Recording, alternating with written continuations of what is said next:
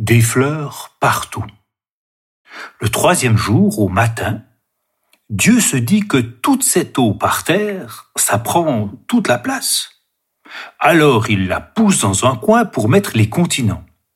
Mais l'eau ne veut pas rester dans son coin, elle se glisse un peu partout. C'est pour ça que les bords de la mer ne sont pas bien droits. Mais Dieu trouve ça super joli, et moi aussi, alors il laisse la mer comme ça.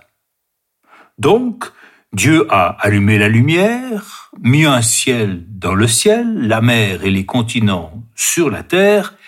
C'est beau, mais c'est toujours un peu vide. Alors Dieu décide de mettre de la couleur partout.